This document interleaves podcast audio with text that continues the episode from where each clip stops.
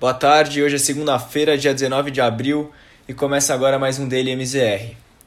Os índices acionários de Nova York recuaram hoje, em movimento de realizações de lucro depois de alcançarem as máximas históricas no fim da semana passada.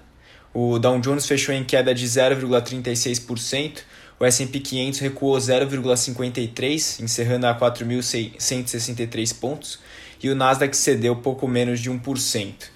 No cenário corporativo, devemos ter uma série de divulgações de balanços importantes nessa semana.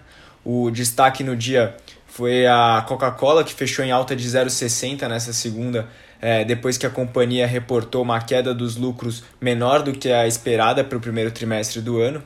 E a IBM, que reportou vendas acima do consenso, o que fez com que o papel subisse mais de 3%. Falando agora do continente europeu, os principais índices europeus operaram em sua maioria em leve queda no início dessa semana, também em movimento de realizações de lucros e, e cautela. O índice pan-europeu fechou em queda marginal de 0,07%. A realização dos lucros vem como consequência das fortes altas registradas pelos principais índices da zona do euro ao longo das últimas semanas, em movimento de maior aversão a risco pelos agentes. Por outro lado, a cautela de hoje também demonstra uma preocupação com relação ao número crescente de novos casos de Covid-19 no continente, além das restrições impostas por diversos países às vacinas da Johnson Johnson e da AstraZeneca em parceria com a Universidade de Oxford. No noticiário corporativo, o grande destaque foi para algumas ações de times de futebol, é, à medida que rumores sobre a criação de uma nova liga de futebol para substituir a Champions League foram divulgados hoje. É, ações da, da Juventus e do Manchester United, por exemplo, registraram ganhos de 17% e 9%, respectivamente.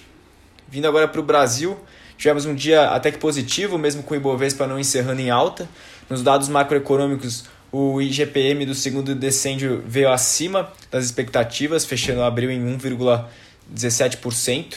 É, apesar do resultado acima do esperado, tanto o índice do atacado como do consumidor vieram com aceleração menor do que foi registrado em março, e o destaque foi para a parte de alimentos, que teve uma alta de apenas 0,11%, né, bem menor do que vinha sendo observado nos últimos meses.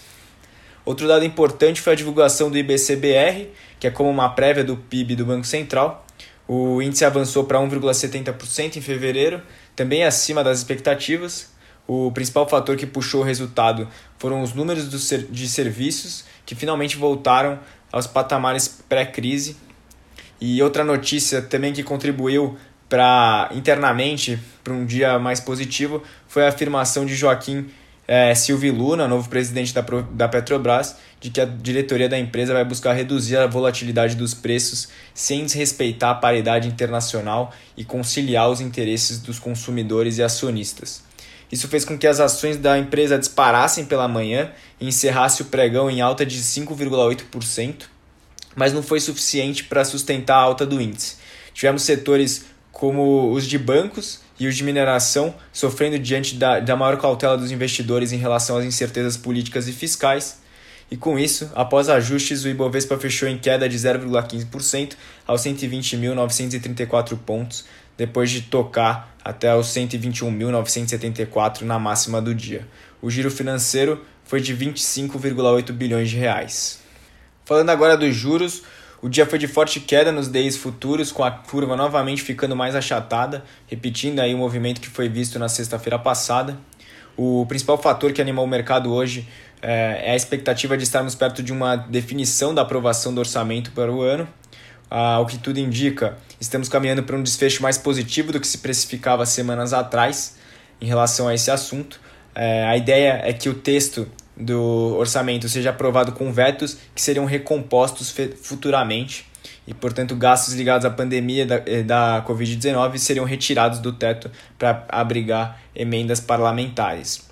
Com a notícia, é, no fim do pregão, os juros do contrato futuro do DI para 2022 e 2023 tiveram leve fechamento, mas nos vértices mais longos, como o DI é, 27, o fechamento já foi maior. Né? No DI 27 passou de 8,60 na sexta-feira passada para 8,47 hoje, e o spread entre o DI 22 e o DI 27 foi reduzido para 3,83%. Já na parte de câmbio, o dia também foi bom, é, diante da divulgação da prévia do IBCBR, como comentamos, e dos comentários do novo presidente da, da Petrobras.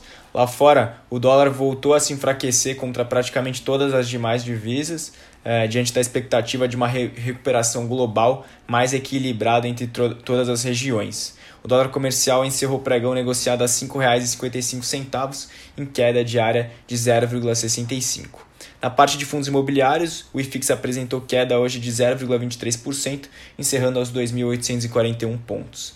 Esses foram os destaques do dia. Uma ótima semana a todos.